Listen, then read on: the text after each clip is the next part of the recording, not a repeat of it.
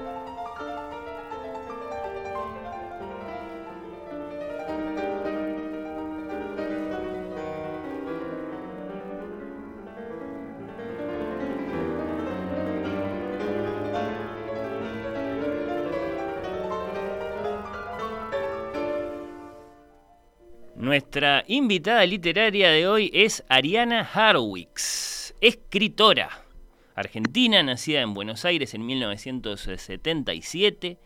Escritora, escribo, dice, muy sucinta y muy expresivamente su perfil de Twitter. Escribe y no está interesada en escribir por encargo, como en el Renacimiento, no está interesada tampoco en escribir para el mercado, como en general ahora, según su opinión no está interesada en, o mejor dicho, no está dispuesta a aceptar, suavizar lo ofensivo que puede hacer un texto suyo para algunos lectores o instituciones por contener palabras, digamos, obscenas o racistas. Ha escrito, por ejemplo, es el libro más nuevo que le conocemos, lo, lo tengo por acá, una novela narrada en primera persona por un pedófilo.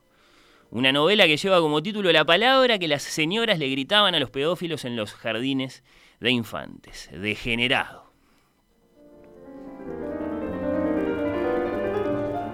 ¿Escribir?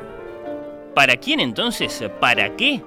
Bueno, es una de las muchas preguntas que tendríamos para hacerle. Vamos a ver cuántas le podemos hacer, ya que tenemos esta preciosa oportunidad hoy a la mismísima Ariana Harwicks. Obviamente también le vamos a preguntar por su trilogía de la pasión, Mátate Amor, La débil mental, Precoz, que va a llegar ahora nomás a nuestras librerías a través de Anagrama, por la cancelación y la muerte del arte, que es un tema que le interesa, por Twitter, por ese aceptar estar en medios corruptos, así lo ha dicho. Bueno, muchos temas para conversar con la escritora argentina radicada en Francia, Ariana Harwicks. Bienvenida, Ariana, gracias por estar ahí. Hola, gracias. ¿Me escuchan? Sí, perfecto, perfecto. Encantadísimos de, recibirte. Muchas gracias por, por estar, por, por, el tiempo. Contanos, por favor, dónde estás y recordanos, si sos tan amable, por qué estás ahí. Bueno, sí, esto es... Em, estoy en Francia hace ya muchísimos años, como es esa forma de contar que tiene la gente que se va a vivir afuera, que siempre un modo de contar la, la distancia con su país o con su tierra natal muy extraña, ¿no? Como una manera de contarla muy pervertida por cómo uno siente esa, esa lejanía, ¿no? Hmm. Pero bueno, digamos que oficialmente estoy hace casi 15 años en Europa, en Francia, y, bueno, en, digamos que la sede donde escribo, el lugar donde escribo es el campo, ¿no? Que lo he contado muchas veces, el centro de Francia. Esa es como mi, mi lugar de escritura, mi lugar de operaciones, ¿no? ¿Y cómo se llama exactamente el lugar en el que estás? Y em, cada novela o, cada, cada, cada, unas cuantas novelas me voy mudando, eso lo, yo lo veo, yo lo veo como vida y biografía, ¿no? Que a veces me acuerdo un hombre que conocí que estaba en la cárcel que le dije, bueno, biografía ya tenés, ahora tenés que escribir, ¿no? Como procurarse una vida y una biografía. Digo que cada tanto me voy mudando de casa, eh, más o menos como van evolucionando las novelas, evolucionan los paisajes de donde me voy corriendo, pero ahora la última casa que voy a ir a vivir ahora, que será la próxima novela, es como en, medio de la nada, se diría, ¿no? Si es posible eso en Europa, ¿no? Eh, cerca de la Loire, del río de Loire, eh, a 200 kilómetros de París. Perfecto, perfecto. Ahí nos vamos eh, situando. Creo que, es importante conocer esos detalles, o al menos sentimos mucha curiosidad. Recorres muchas calles eh, a través de la, escritura. Por ejemplo, adaptás tus propios textos en prosa, digamos, al, teatro. Sé que están en camino versiones cinematográficas de, textos eh, tuyos. Alguna intervención ahí tendrás. Es conocido que escribís igualmente en español y en francés y que entonces a veces sos tu propia traductora, por así decirlo. ¿Cómo, vivís toda esa poligrafía? Me, me, atrae mucho como, como lo propio del escritor de nuestro tiempo. Ay, qué lindo lo haces, lo, lo decís eh, lindo, ¿no? Porque es cierto, hace un fresco, es como una pintura, una curaduría, si fuéramos un museo, de cómo se vive o cómo vivo yo, pero también es signo de un tiempo, ¿no? Cómo, se, cómo, cómo es un escritor en 2022 para que quede algún día cuando estemos muertos, ¿no? Y sí, eh, claro, eso me encanta cuando voy a los museos eh, de ver y cómo era la vida para un finlandés de 1890, ¿no? Eh, bueno, sí, eh, como decís vos, mi escritura nace políglota, nace, nace bilingüe, nace mm, hablando dos lenguas con acento, una con acento, otra una, un idioma y una lengua de, Buenos Aires desde antes de haberme ido, con todo lo que eso conlleva vivir afuera 10 años, ¿no? Porque uno se va atrasando en las actualizaciones de una lengua, eso es obvio. Em, y para mí la escritura es eso, ¿no? Es ese cruce de lenguas, es esa experiencia eh, terrible de ser extranjera, que es como un fardo, que es, es una experiencia pesada, ¿no? Extraordinaria, pero muy pesada, ¿no? Se vive todos los días, todos los días, todos los días, ¿no? El cruce, una identidad que te, persigue, ¿no? aunque no quieras. El cruce de lenguas ariana y también el cruce de, formas literarias, por, por así decirlo, ¿no? Que, también te llevan así de, lo que pensás para un libro a lo que pensás para una escena.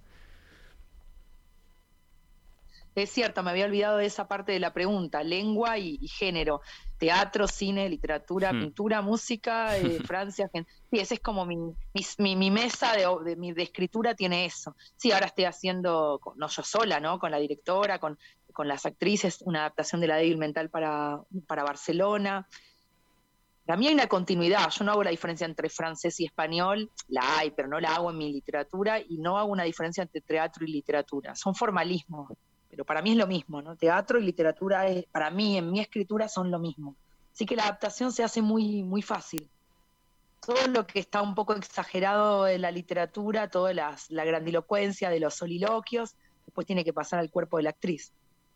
Perfecto, ahí sí, ahí hay un, concepto clave, entonces ahí el de, el de continuidad me, gustó. Estaba mirando tu cuenta de Twitter, es inevitable, eh, ahí nos encontramos contigo habitualmente.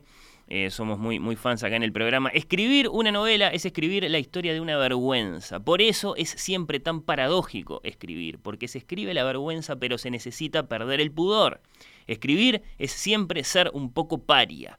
Nunca me da tanto miedo mirarme como cuando escribo. Este es el último tweet que podemos leer eh, tuyo eh, a la fecha. Ya, ya apareció ese, ese editor que te dijo, Ariana, tenemos que hacer un libro a la manera de Antonio Porquia, pero con tus tweets. Eso, sí, justo se lo comenté a un editor y me dijo, y claro, la verdad que sí que estaría bueno, obviamente depende de cómo se piense, ¿no? Pero no, es, no sería un ensayo, tampoco una clases académicas, pero si se le encontrara la forma como todo, ¿no? Pero sí, esa es la gran paradoja. Creo que fue la primera pregunta que me hicieron en mi vida cuando escribí Matati Amor hace 10 años, 2012. Me preguntaron cómo se hace con el pudor o algo así, y yo me acuerdo que instintivamente contesté, hay que perder el pudor. Pero después la vuelta de tuerca es que pero hay que escribir la vergüenza, perdiendo el pudor, conservar la vergüenza, porque si yo me deshago de la vergüenza, son esas novelas o esos escritos casi como exhibicionistas, ¿no? Como son tan excéntricos que exhibo miserias, inmundicias, amoralidades, como con, con ese gesto como pedante de mostrarlo todo. Y la vergüenza tiene que estar como el núcleo sagrado. Si algo no me da vergüenza, me parece que debe ser mala, mala materia para escribir. Mirá, es como lo que te, digamos, lo, lo, que te mantiene en contacto con alguna cosa ahí en el centro de todo a nivel humano, la vergüenza, justo. Sí, no sé, para mí sí, porque no, no. Sí, sí la vergüenza de la vergüenza, sí, sería eso, ¿no? Como, eh, y eso está, después se lleva a los personajes que actúan de maneras contradictorias, siempre eh, llevados también por esa vergüenza que tienen de sí mismos, ¿no? Por supuesto, un sentimiento del que, digamos, podemos, podemos este, afirmar que tiene como una mala reputación, ¿no? La vergüenza. Eh, no tengas vergüenza. Sin embargo, capaz que habría que explorarla un poquitito más, a ver qué pasa con ella. Eh, claro, es cierto. Sí. sí, porque mi editora de anagrama, es Silvia Cc, que yo le dije, quiero escribir la próxima novela vengándome de todo, como una especie de justiciera, como armada, con cinco pistolas eh, al western en la mano, y ella me dijo, pero fíjate lo que me, me estás hablando súper avergonzada, vos, de lo que me estás hablando de la próxima novela, sentís como miedo, como vergüenza de vos misma. Digo, sí, es cierto. O sea, que tiene que haber ese, esa idea de pegar tiros al aire y muy, pero también conservar eso, ¿no? Qué asco mm. uno mismo, ¿no? Eh, esa, es, esa es la novela sobre la violencia en el matrimonio de la que hace adelantado, por lo menos eso, que capaz que se trata de eso. Sí, viste que, claro, tal cual, uno piensa que se va a tratar de eso, son pistas, como mm. uno piensa que, pero hasta que uno no empieza a escribir, resulta que ni idea, ¿no? Hay que estar ahí en la, hay que entrar en la escritura, en ese, hmm. hay que entrar en esa noche, hay que entrar. Pero sí, sería esa novela. Bueno, está. Eh, con Twitter, por otra parte, tenés tus contradicciones, ¿no? No, no te simpatiza en general, te pasó aquello de que te bloquearon por escribir el título de, tu libro, eh, Mátate Amor, porque supuestamente promovía el suicidio, una medida que por supuesto después contestaste con una, una linda bofetada crítica. Eh, la cuestión es que estás ahí, o sea, tenés tus, tus buenos 16.000 seguidores, tuiteas relativamente seguido. ¿Cómo, ¿Cómo la vivís esa relación? Claro, em, ni idea como especialista, viste que hay gente que es, es extraño. Sí, es como un lugar extraño, interesante y extraño Twitter, ¿no? Hay gente que tiene millones de seguidores o miles y miles pero lo que dice no importa mucho o no interesa tanto o no, o no, se, no se retoma en ámbitos de discusión. No sé, hay gente que sabe mucho y es muy experta y hace lobby, yo no sé, no sé, no sé. Em, siempre es como la inspiración, para mí es como una continuidad de la escritura Twitter, como todo lo que cuando escribo, sobre todo son reflexiones en general sobre lo que me pasa al escribir. Y todo eso, digo, ¿dónde va? Podría ser un libro o a Twitter. Digo, bueno, Twitter es más interesante.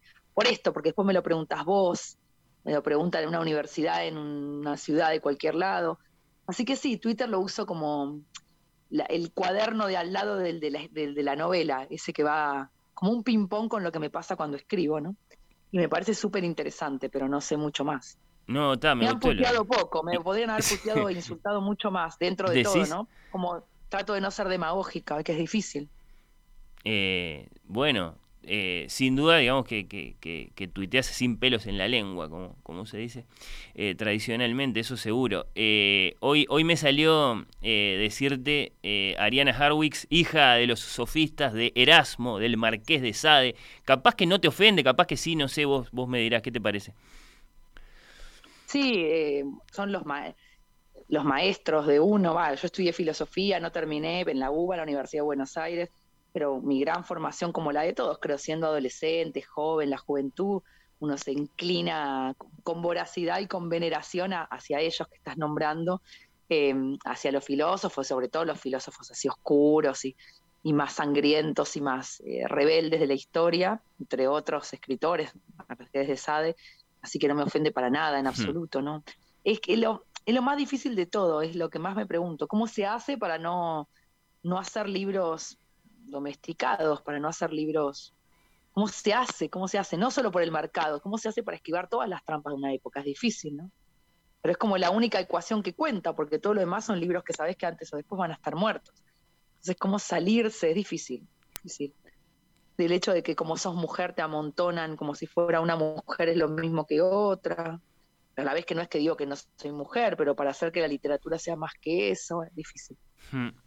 Bueno, acá tengo eh, Degenerado, que es tu último libro publicado al, al, día de hoy, es de anagrama, este se consigue fácilmente en librerías de, Montevideo, eh, por, por, fortuna. Eh, a ver, ¿cómo te pregunto esto?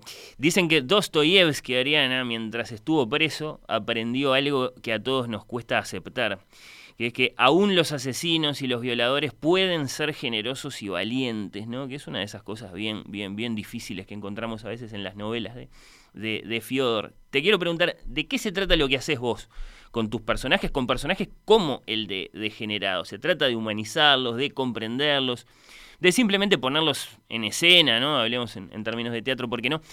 para lograr que la obra se sitúe de un cierto modo ante la realidad, digamos, la, misma realidad en la que vivimos todos, ¿no? Que, claramente no tiene una única cara, tiene, tiene muchas caras y bueno, está, y algunas pueden ser así eh, siniestras. Contanos, contanos por favor por, qué, eh, por qué escribiste este libro. Claro, sí. Em, bueno, es una excelente formación eh, eh, estar en la cárcel, ser prisionero para escribir, ¿no? No digo que haya que pasar por ahí, pero bueno, de ello dan cuenta todos, ¿no? Montecristo, bueno, Oscar, bueno, Oscar Wilde, Dostoyevsky, pero tantos Cervantes, tantos otros, tantos, tantos que han pasado por la cárcel, ¿no? Eh, bueno, que han sido prisioneros, no para hacer apología de la desgracia, pero es una obviedad, pero sí como que es una de las grandes escuelas para escribir, ¿no? Eh, porque ahí está todo, un reducto donde está todo. Y ahí es una novela en sí misma esa experiencia. No, y que antes de, venir para acá, de venir al Zoom, pensaba de lo que pienso siempre. Para escribir, mi única máxima o el único axioma que tengo es, hay que ser capaz de concebirlo todo, imaginarlo todo, soportarlo todo, pensar todas las opciones. ¿Qué es un ser humano? ¿Qué puede ser un hijo? ¿En qué se puede convertir una madre? ¿Qué es deseo entre dos personas, todo, todo concebirlo, pensarlo todo y que todo sea posible, como lo que decía Dostoyevsky justamente mi frase de cabecera de mi adolescencia, incluso aunque no existiera Dios, todo está permitido. Exista o no exista Dios, todo está permitido. Bueno, eso es un poco mi, mi guía cuando escribo novelas. Todo es posible, todo, incluso que un pederasta, un pedófilo, un pedocriminal, un asesino de niñas, un perverso, un incesto, ¿eh? incluso que ese hombre también, o esa mujer también, también eh, eh, tenga bondad, porque no es una contradicción y también todo, concebirlo todo quiere decir que uno mismo también podría pensarse como un verdugo, además de como una víctima, ¿no? Una ficción. Que para la escritura. No, para la escritura me parece que no hay otra forma. De la otra, de la otra forma no me parece interesante escribir. Claro, está, sí, sí, te voy entendiendo. Una, una ficción tenemos acá cuyo protagonista en primerísima persona es un hombre acusado de violar y matar a una niña. El que habla es el acusado, el que habla es el pedófilo. La que habla es la, la mente aberrante, bueno, así pasada de rosca, violenta, ¿no? De este, de este hombre. Eh, por ejemplo, mientras se desarrolla el, juicio al que es eh, sometido. ¿Qué, te pasa a vos a nivel humano, digamos, con un, con un viaje como este? ¿no? Escribir, pensar, seguramente muchas horas desde la primera persona de una mente como esta. No, no creo que me vayas a decir lo disfruto. Eh,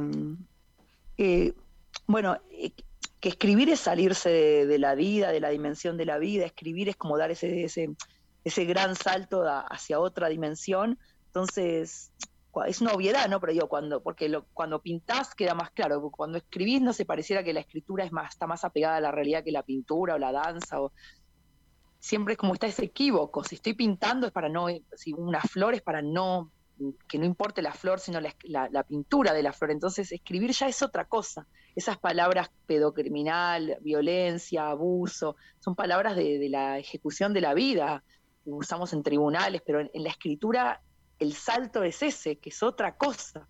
Entonces no tenía un apego con la realidad, no, vi muchos cuadros y estuve, tardé cuatro años porque estaba escuchando todas las los discursos de los dictadores en alemán, en idiomas que no entiendo. También vi muchos juicios, así que sí hubo que meter la cabeza en el, en, la, en la, cosa más abyecta que puede haber, ¿no?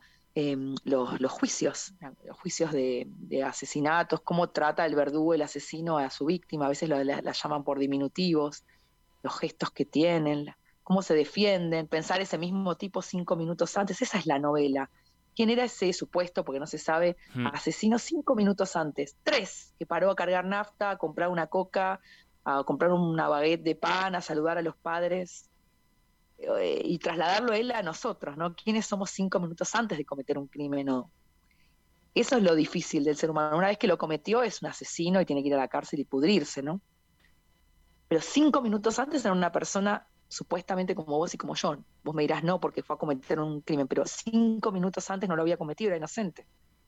Como todo ese tipo de reflexiones de, los intersticios de lo ya dado es lo interesante. Hmm, eh, bueno, eh, Ariana, mm, sí o sí te quiero preguntar algo eh, a propósito de esto que llamamos la cultura de la, de la cancelación. Vos decís que nadie está a salvo de la cancelación, ¿no? Que, que, por más que uno no sea, vamos a decir, un cantante famoso y entonces está vigilado así por, por los inspectores de la buena conducta, eh, sí sucede que cuidamos muchísimo lo que decimos, ¿no? Influidos por, por ese ambiente, por esa cultura, tal y como se la llama, ¿no? Y que entonces la cancelación es un fenómeno que nos toca a todos. ¿Es así? Sí, absolutamente a todos, lo que decís vos está perfecto. En las altas esferas, en la alta alcurnia, en la, la creme de la creme, ahí arriba artistas, la, no sé, por decir cualquier cosa, la, la, la autora de, Harry Potter, eh, eh, digo, de los más celebrities, cantantes, directores de cine, a cualquier escritor eh, conocido, desconocido, con visibilidad, sin, visibilidad, que vende, que no vende, todo el mundo sabe que está siendo vigilado. El que diga que no es mentira, o sea, o pretende no hacerlo, pero es mentira, historiadores, periodistas, por favor. Así que sí, em, y, y el riesgo del derrape, el derrape, cualquier cosita, no solo que te van a cancelar los de arriba, sino tus propios compañeros, esa es la lógica abyecta o pervertida de la cosa que en dictaduras militares eh, argentinas, uruguayas, brasileras, toda Latinoamérica sabemos, con sistemas totalitarios, pero incluso en plena democracia no voy a decir nombres porque no soy delatora, pero yo también me pasó, claro, denuncio una situación que me parece mal, la de la literatura,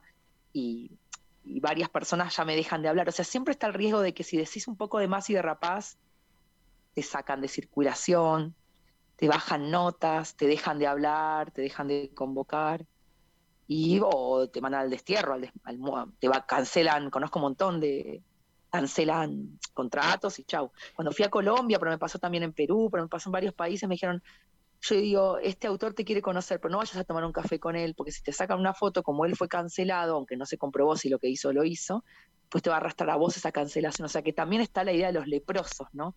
No tomes un café con este autor, en general hombres, ¿no? Pero también que dijo tal cosa del feminismo, de la, como si contagiara, ¿no? La idea del contagio. A él lo cancelaron. Si vos tomás una cerveza, te saca una foto en Instagram, te van a cancelar a vos. Entonces la gente por las dudas no toma esa cerveza.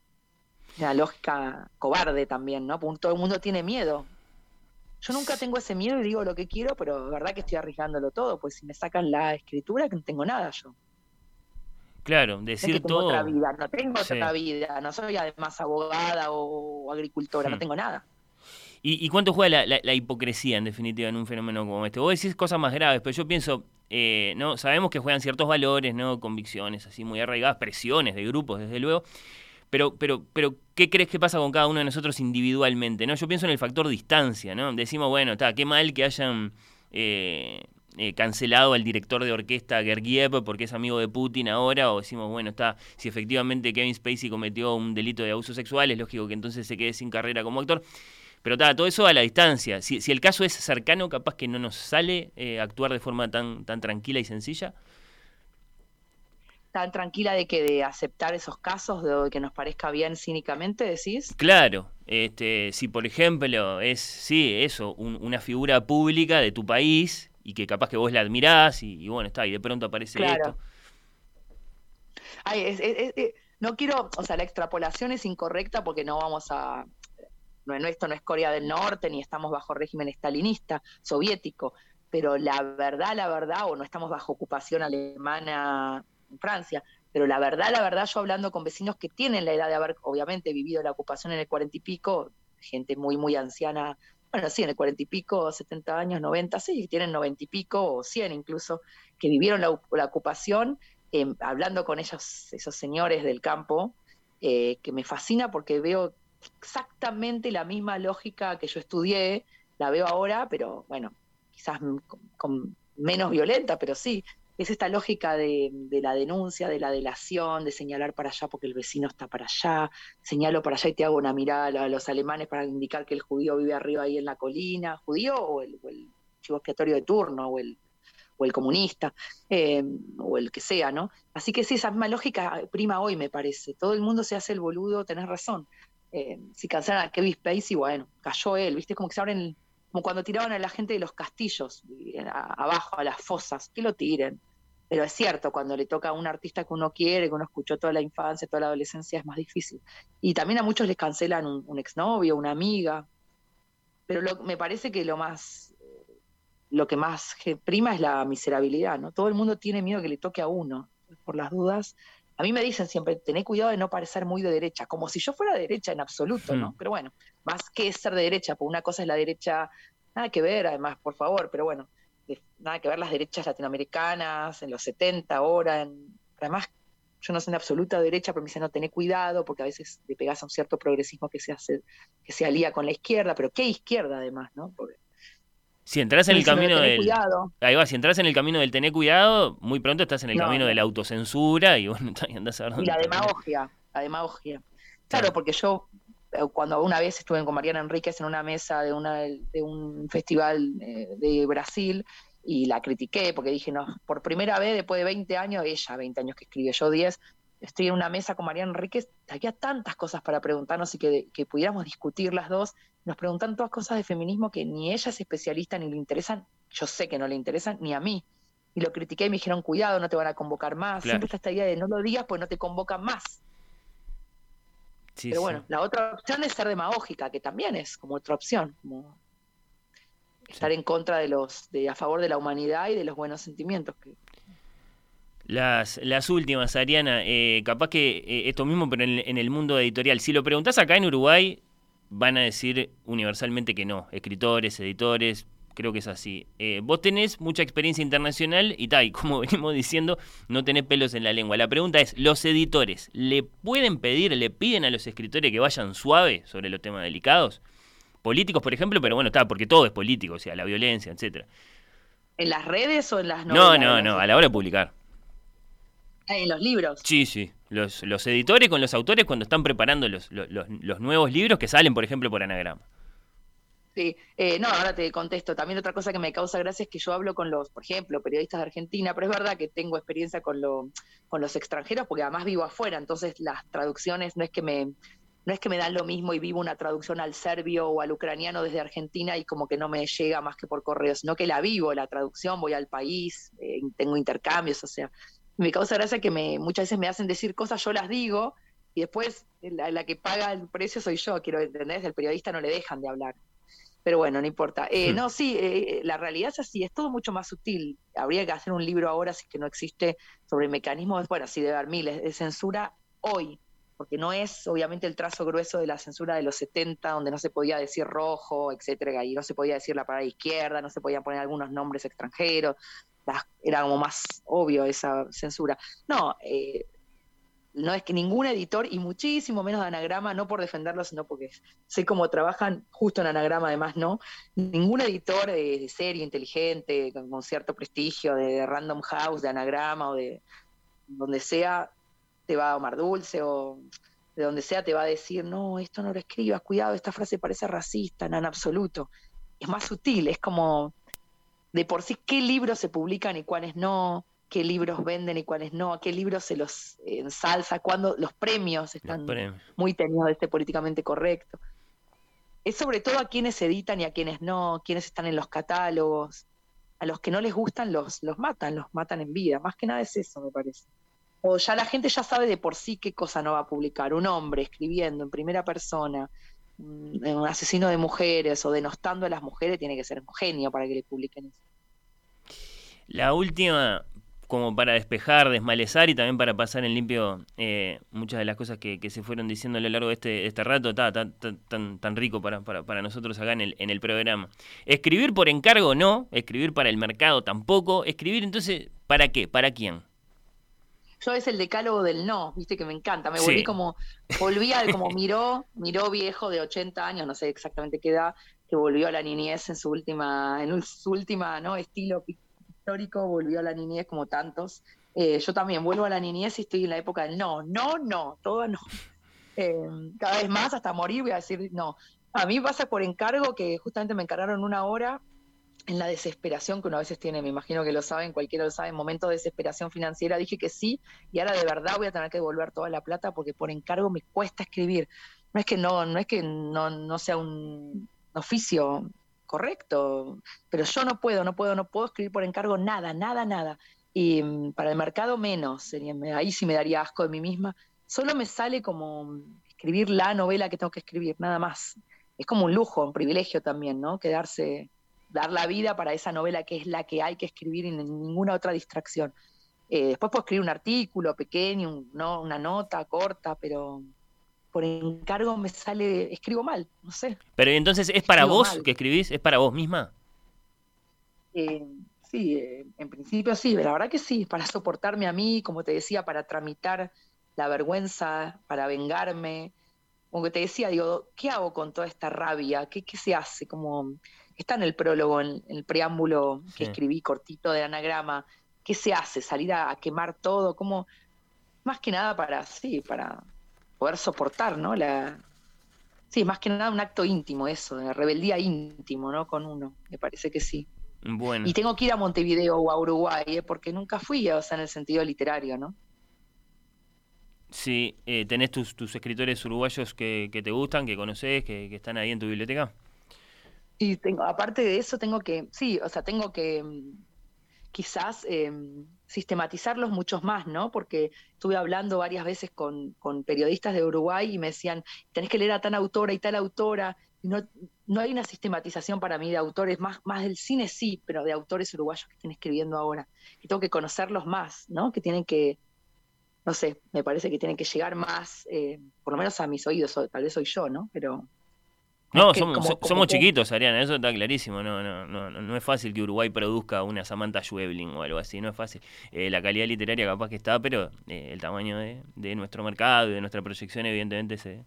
Está, sí, sí, y el mercado elige también países como más íconos, ¿no? Como los... y agarra Europa, agarra dos, tres, y todo lo demás es medio como lo mismo para ellos. Se agarra como.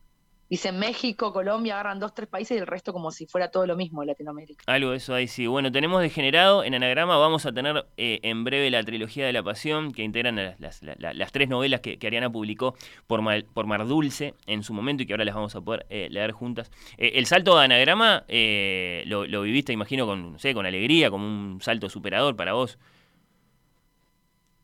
Sí, con, degenerado. Podría haber tenido la opción que le dan a todos los autores, eh, o creo, de tener la, trilogía unida, que es una edición hermosa, hermosa para toda Latinoamérica, y que para mí sería tanto más fácil. Lo que pasa es que qué hago con todas las editoriales de Chile, de, Perú, de Colombia, de Ecuador, de México, de Costa Rica, etcétera, etcétera, eh, de Argentina. Entonces sería como que, no me importaran los editoriales, las editoriales independientes chiquitas, algunas muy chiquitas, algunas en bancarrota.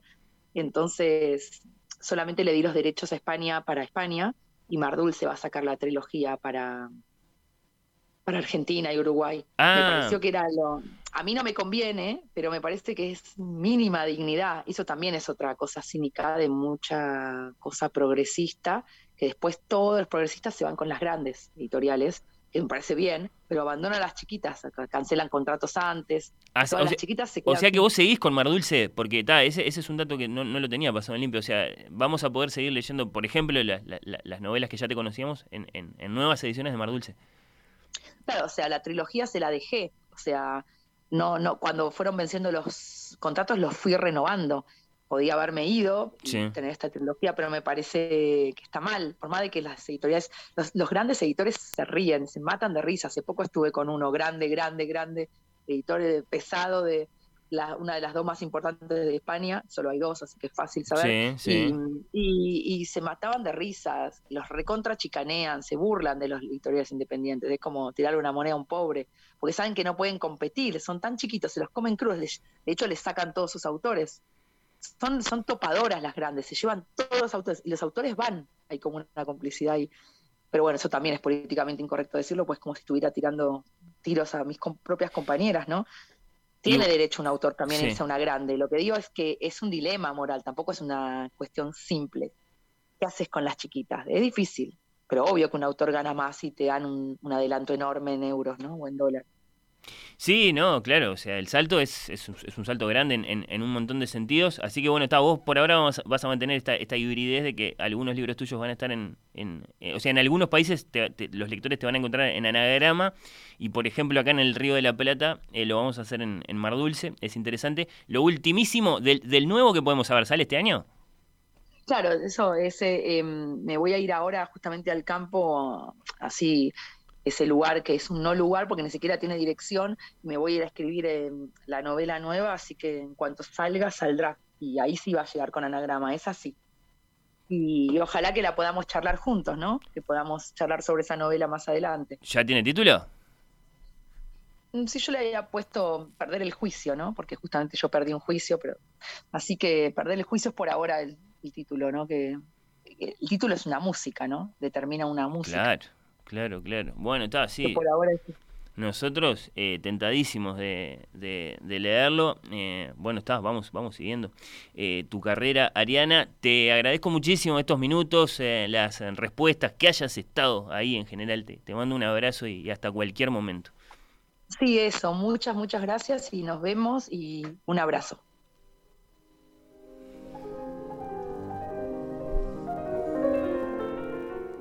Ariana Harwix, escritora argentina radicada en Francia, nos atendió desde allá, conversamos sobre sus libros y la hicimos hablar de esos temas que evidentemente eh, la mantienen siempre inquieta, siempre con algo para decir. Es muy interesante escucharla, estamos de acuerdo.